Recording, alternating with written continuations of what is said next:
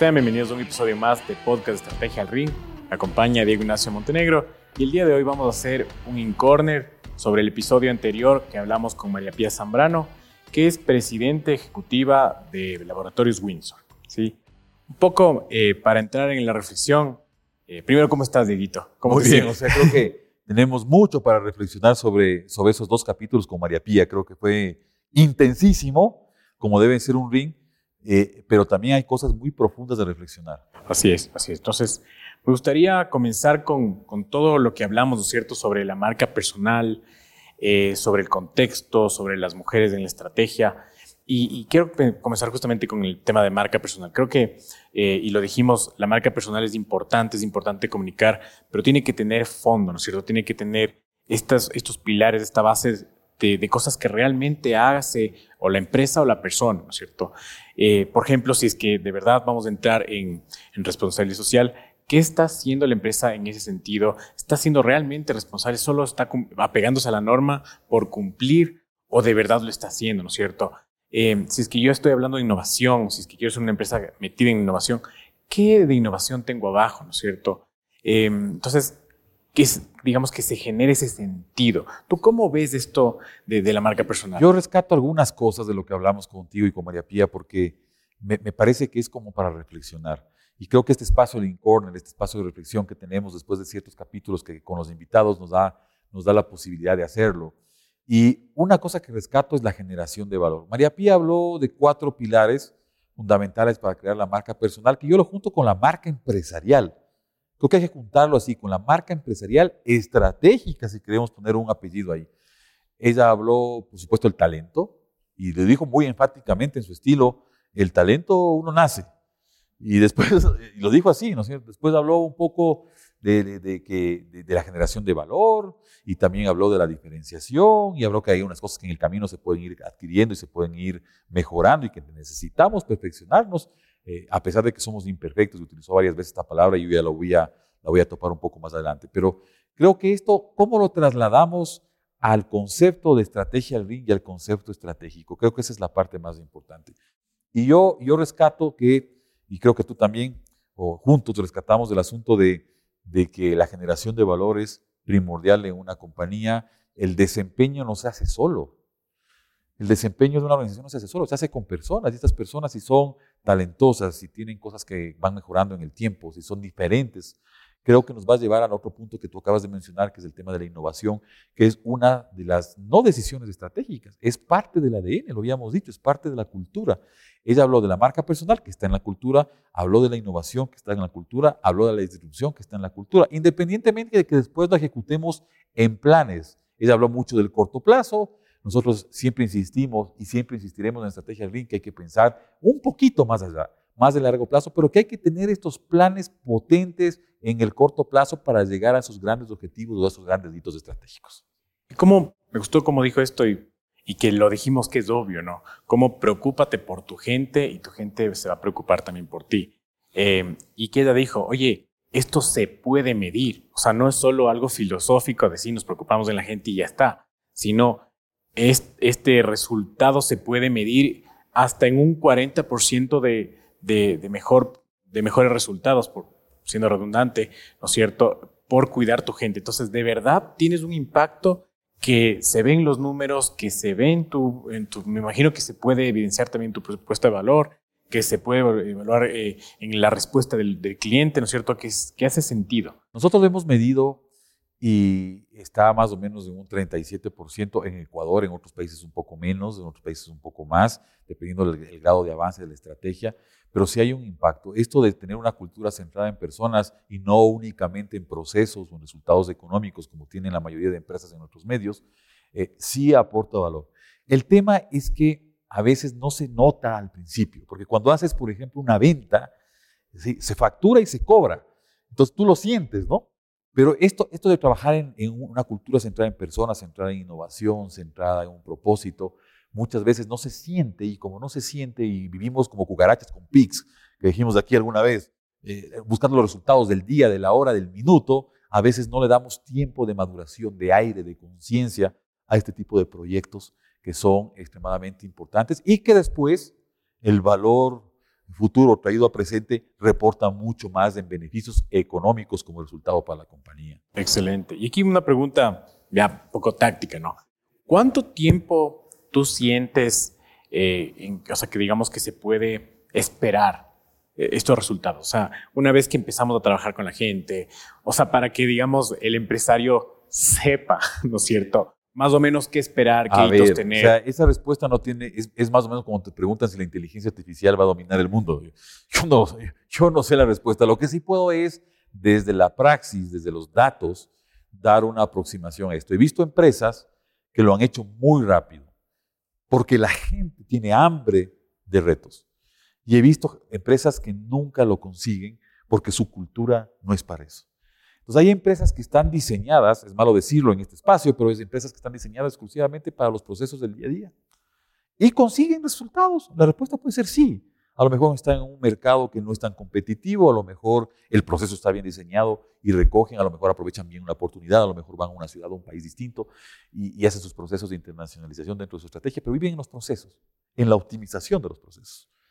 Eh, y hay compañías que viven en la optimización de su cultura centrada en personas y con sus elecciones estratégicas y con sus indicadores para medir esto, y posiblemente se demoran un poco más, pero cosechan más y son más durables.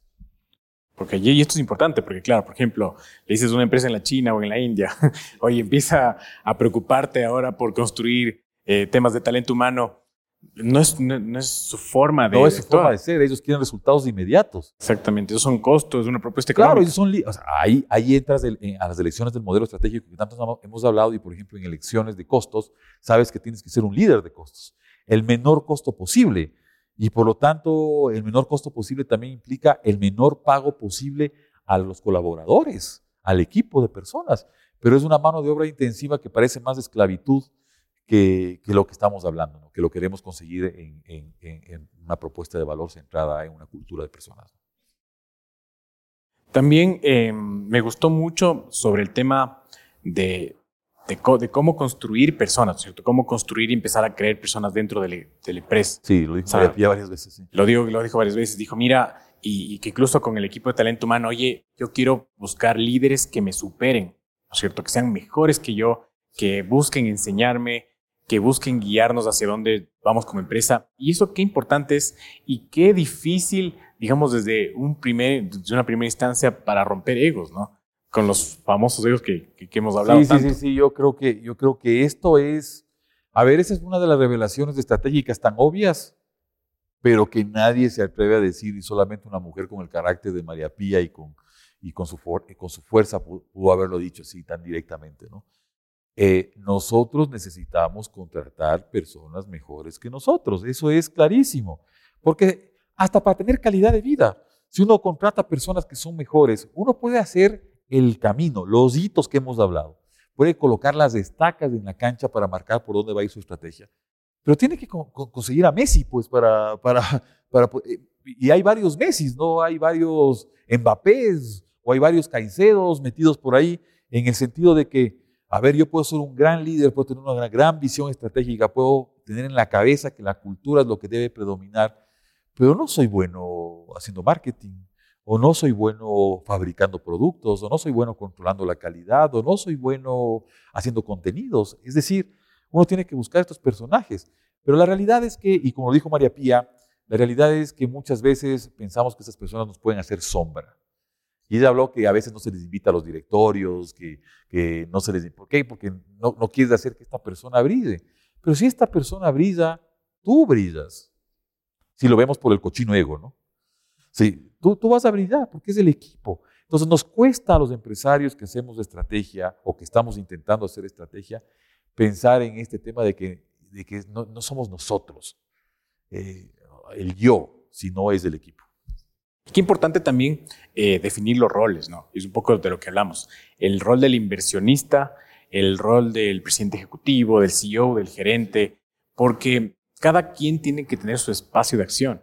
Sí, eh, por ejemplo, yo, yo escuchaba en un podcast de Sotrava, eh, escuchaba que a veces el inversionista se confunde con su rol y piensa que él también es el gerente, entonces empieza a tomar decisiones. gobierno corporativo que recuerda que es un pilar o es un driver de la cultura. Correcto. ¿Y, cómo desvirtúas, ¿no es cierto?, eh, la operación por, por intentar ayudar, por hacer cositas. a ver, a veces por intentar ayudar o a veces eh, quita, quita, yo hago. Exacto. Eh, y, hay, que decirlo con, nombre y apellido en, este sentido. quita, quita, yo hago o deja nomás porque si no hago yo no sale bien. Es uno de los principales motivos para el retraso estratégico de las organizaciones. La gran pregunta ahí es, ¿por qué no contratas gente de este nivel, los Messi, los Mbappé que estamos diciendo para que manejen cada una de las elecciones estratégicas del modelo. ¿Por qué no contratas esto? Entonces puede haber una variada cantidad de respuestas. Yo puedo decir, oye, si contrato, tengo que pagar bien y esto me hace anticompetitivo, entonces ¿qué es primero, el huevo o la gallina? Y ahí entras en esta paradoja que decimos nosotros de que es primero. Eh, no contrato porque me hace sombra, así no lo diga, pero porque me hace sombra y me va a hacer quedar mal. No lo contrato porque yo estoy pensando en general eh, en ser el, máximo de la compañía y este me puede quitar el lugar. No contrato porque soy una compañía familiar y estoy pensando en esto para poner a mi sobrino. O sea, puede haber una multitud de respuestas eh, que pueden tener más o menos razón, pero yo siempre digo, algún momento hay que romper esta cadena de acontecimientos que nos llevan a ser anticompetitivos, lo hemos dicho. Eh, América Latina ocupa los puestos de competitividad sobre el nivel 50. ¿sí? Si vamos a nuestro país, sobre el nivel 90. Es decir, somos anticompetitivos y hay tres pilares fundamentales que miden la competitividad, y creo que María Pía los topó a los tres, y uno es la adopción de tecnologías, que también lo dijo cuando tú le preguntaste sobre el tema del contexto. Eh, el otro es el dinamismo empresarial, que también habló clarísimo de la cultura, que habló clarísimo de los modelos estratégicos. Y el otro pilar es la innovación, que es también parte de la cultura. Entonces, estos pilares nosotros perdemos el año, tenemos bajas calificaciones y cuando hablamos de esto en estrategia con los, con los empresarios, pues dicen, no tengo los recursos. Bueno, entonces, ¿qué es primero? ¿Consigue los recursos para hacerlo o quédate en el puesto 100 de competitividad? Exactamente. Pero aquí también lo que un poco eh, le decía y ahorita me gustaría, veo la oportunidad para ahondar, ¿no es cierto? Es cómo eh, nos cuesta contratar a alguien diferente, cómo nos cuesta eh, a veces aceptar a personas que pensamos que no van a encajar, porque yo me he topado con muchos procesos de recursos, de recursos humanos porque así se llaman, no, talento humano, eso no, lo he visto muy poco, em, y donde te ven que no, que no se va a quedar para siempre. Eh, no se va a quedar 10 años aquí. Por lo tanto, no hay que invertirle mucho. Exactamente, o, ni siquiera puedo contratarlo, eh, o no puedo ofrecerle 100 dólares más. Em, y es porque no confías en, que de verdad puede venir a cambiar, no pruebas, ¿no es cierto? No, es, desde tienes esa capacidad de experimentación. Desde ahí no tienes esa capacidad de experimentación. Entonces, ese que es el primer factor, porque si las empresas son gente, el primer factor de éxito donde entra el talento, estás poniendo una barrera ahí. ¿Cómo puedes hacer cosas diferentes? ¿Cómo? Vas a buscarte al, a la misma persona que va a hacer lo que tú le digas en el horario que tú quieres y de la forma que tú quieres. Y, yo creo que este, yo sé que estamos en un corner y estamos secándonos del sudor en el ring, estamos descansando un poco y por eso el tono es diferente, pero yo creo que si estuviéramos en el ring fuera un jab. Eh, yo creo que esa es una de las primeras preguntas que se le tiene que hacer a un, a un directivo o a un equipo de dirección o a un equipo conectado de la compañía que hemos hablado tanto cuando se pretende hacer un cambio en la organización. María Pía decía, ya olvídate de la disrupción, por lo menos intentar un cambio. Yo creo que esa primera pregunta es clave. ¿Estás dispuesto a hacerlo? Porque estás, si estás dispuesto a hacer un cambio, no hablemos de algo más radical o más disruptivo, ya un cambio, algo que realmente sea, coge un elemento, una, no sé, una, una, un pedacito de las elecciones del modelo estratégico y dice, bueno, voy a, voy a probar un e-commerce voy a probar hacer mejores contenidos para el marketing y pensar en marketing no con esferos y plumas y, cuadernos, sino con, algo más estratégico. Cambiar mi web, que no sea el 95. alguna cosa un poco más estratégica, más profunda, intentar, intentar entender un poco más a los, a los X, a los millennials, a los Uner, a los Polars, que también hablamos con María Pía, intentar eh, conocer más a las, a las generaciones que van a ser nuestros clientes, nuestros colaboradores, nuestro equipo.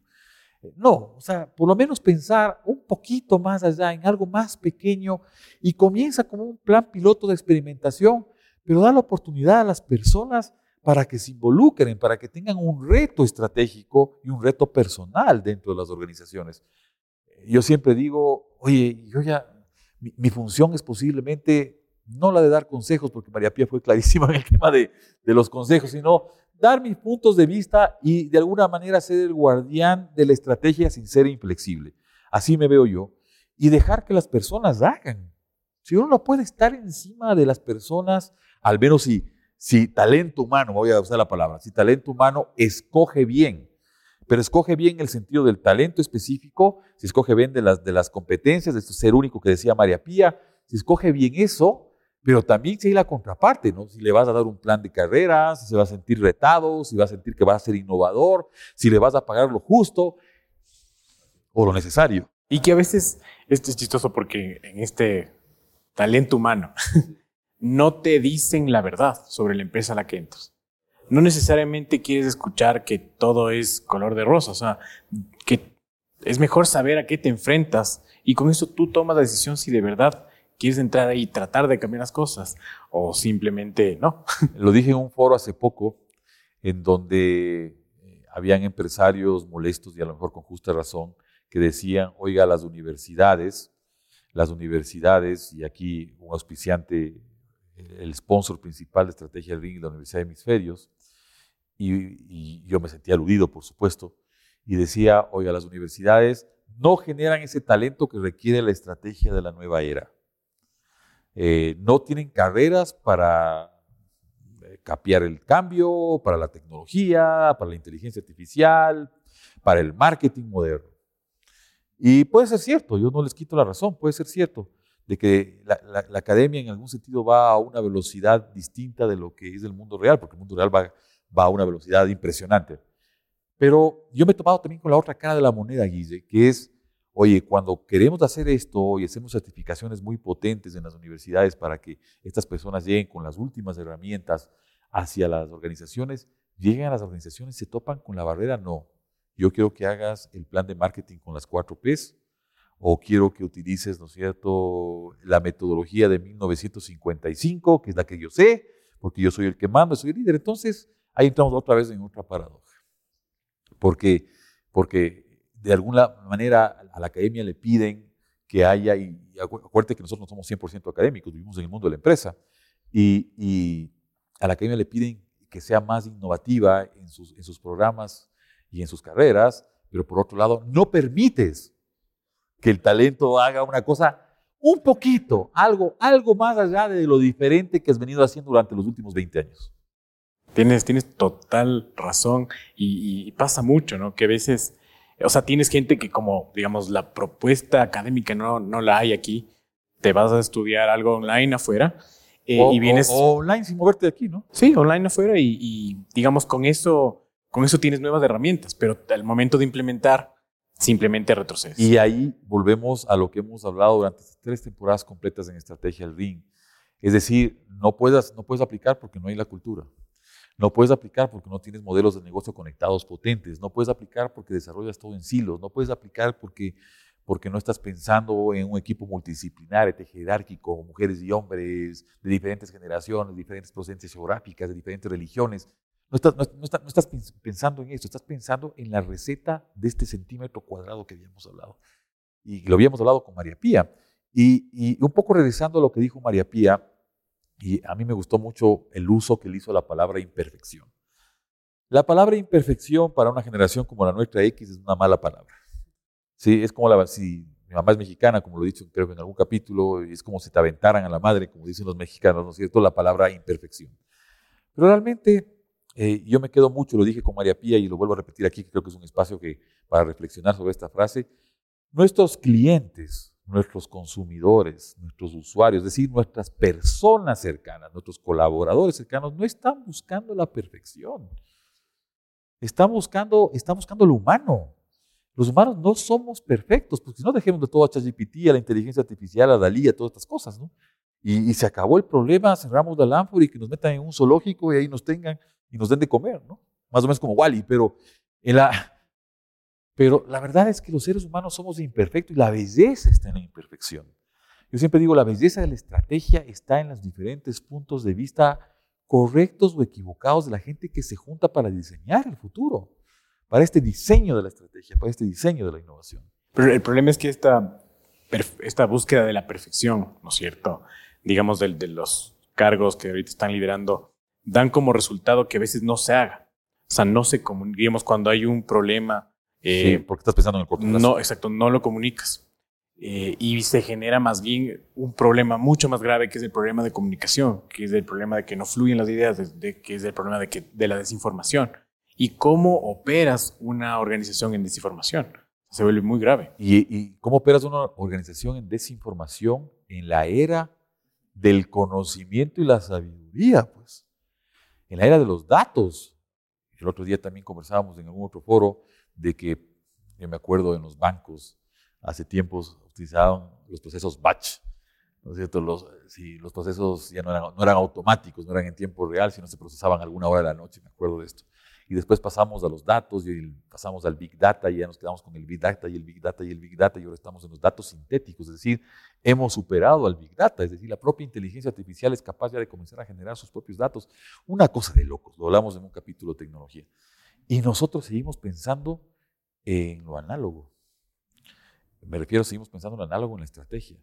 Seguimos pensando en la misma receta, seguimos pensando en que todo tiene que ser perfecto, seguimos pensando en el látigo o en la zanahoria, seguimos pensando en que si no cumple la meta de ventas, se va y a lo mejor la causa está en el liderazgo, o la causa está en la producción, o la causa, la causa está en la violencia del país, o la causa está en la política, o la causa está en los fenómenos sociales, etcétera, y, no, y no damos tiempo a que las personas maduren maduren estas cosas y no damos tiempo a la experimentación. Sí, esto, esto que mencionas me parece súper importante. Yo eh, asistí a una conferencia hecha de la universidad, le, invitaron al creador de, de multitrabajos y le preguntaba, oye, con este contexto, ¿no es cierto?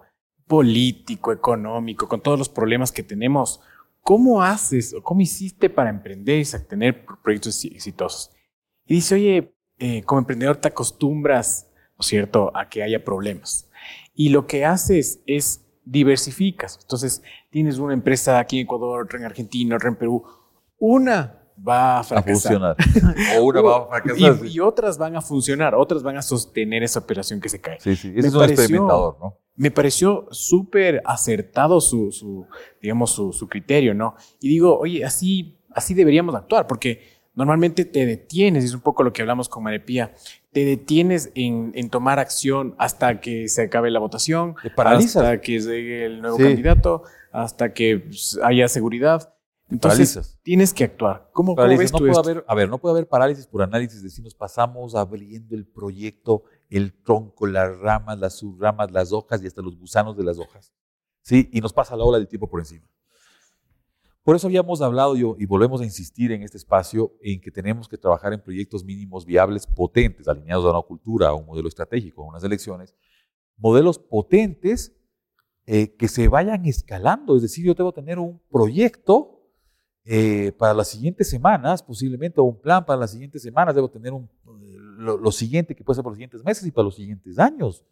Pero debo tener una visión clara hacia el futuro. Nadie tiene la bola de cristal, como lo hemos dicho, pero sí tenemos que tener esa avidez, esas ganas por tratar de averiguar qué viene más adelante. Y hay señales. O la inteligencia artificial no es una señal. Sí, así es. Y también esto que mencionas me parece súper interesante. Vi también algo de Singularity University, ¿cierto?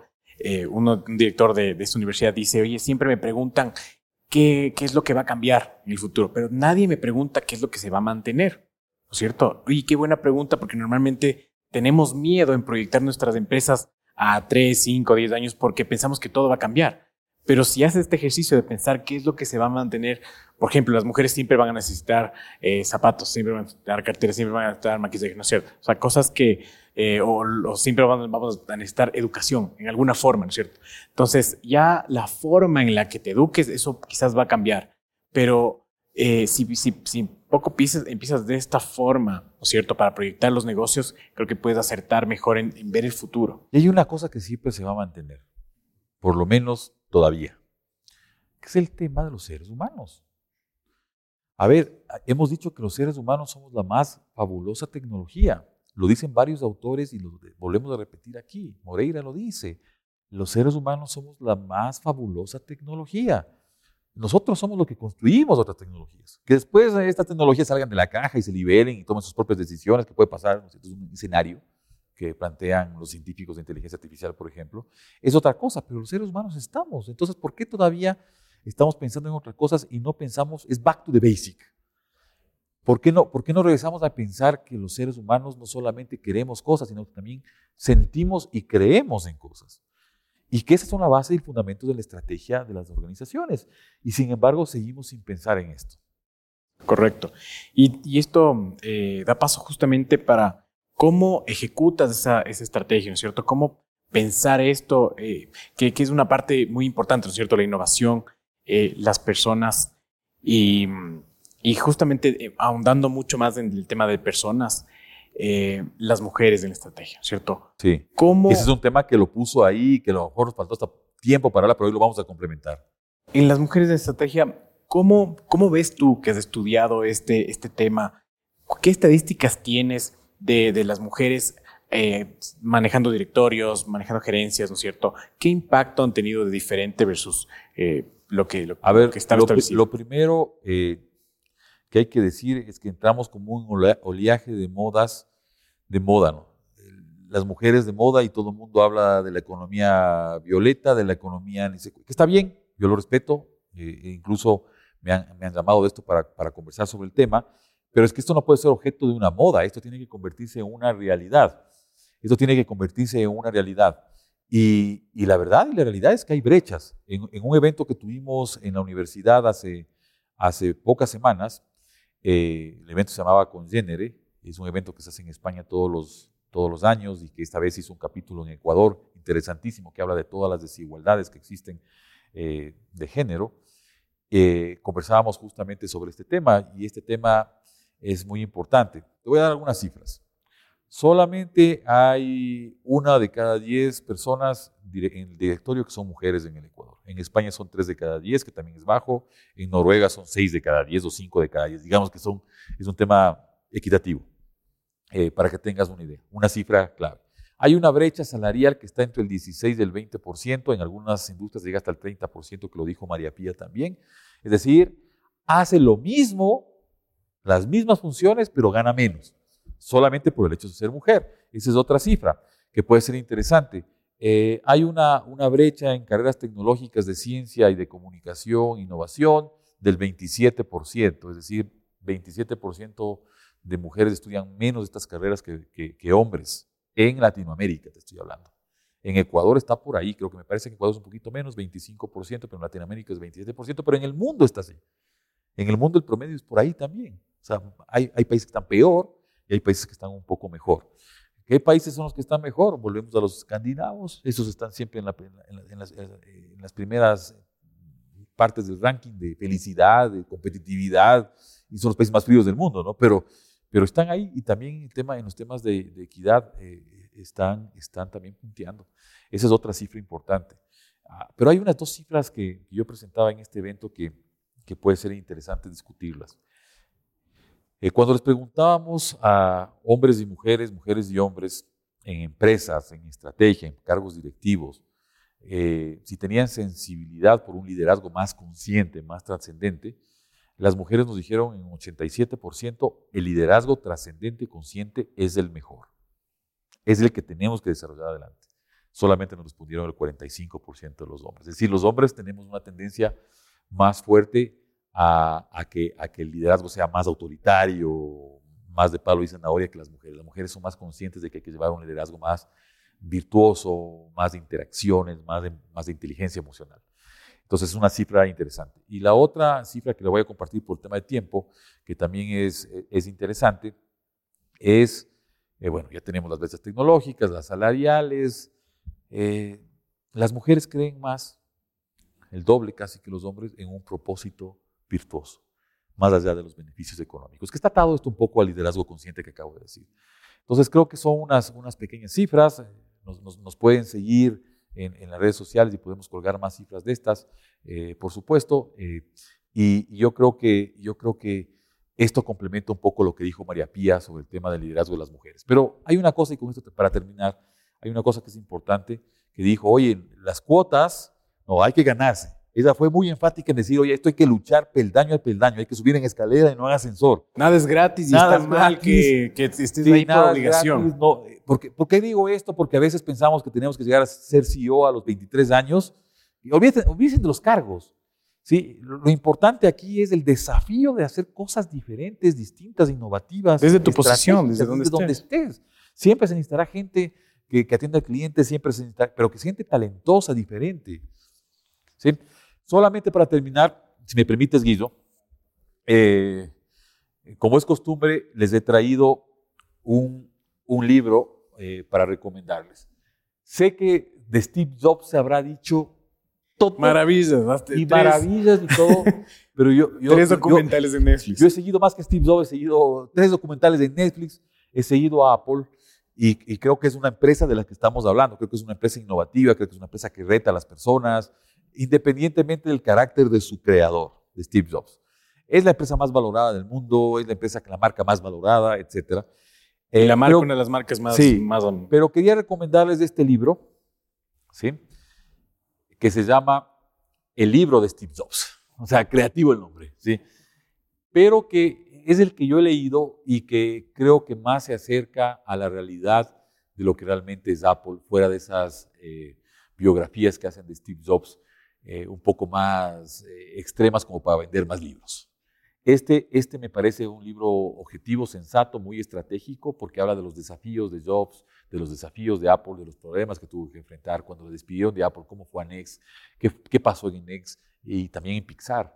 Entonces creo que, creo que es, es, es, muy importante, es muy importante. Les dejo para los que están viendo a través de YouTube y los que están escuchándonos a través de las otras plataformas como Spotify, se llama el libro de Steve Jobs es Brent Slender. Brent Slender es el autor y Rick Tetzeli.